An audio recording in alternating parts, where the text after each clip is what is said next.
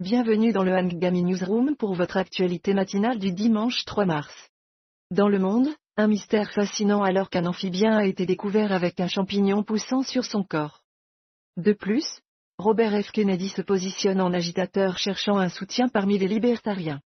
Au Moyen-Orient, le conflit entre Israël et le Hamas s'intensifie avec des largages aériens américains et des morts dans les files d'attente pour de la nourriture à Gaza.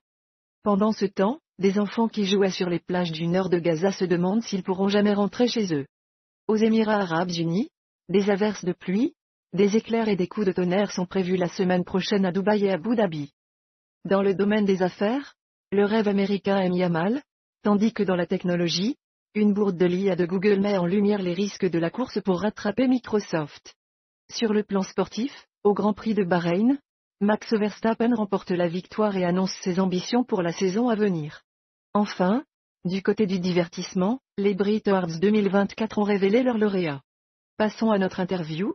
Accueillons l'éditeur en chef pour en savoir plus sur les conséquences de la perte du navire de cargaison Rubimar par les Suisses. Quelles répercussions cette tragédie pourrait-elle avoir sur la région et les parties concernées? Bonjour à tous. La perte du navire Rubimar est une situation tragique qui pourrait avoir des répercussions importantes sur le commerce maritime dans la région, ainsi que sur la sécurité des voies navigables.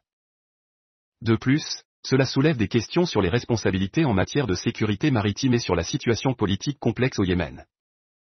Restez à l'écoute pour plus d'informations tout au long de la journée. Merci à nos auditeurs fidèles. Et n'oubliez pas d'écouter Tourner dans le vide de Indila sur Ngami.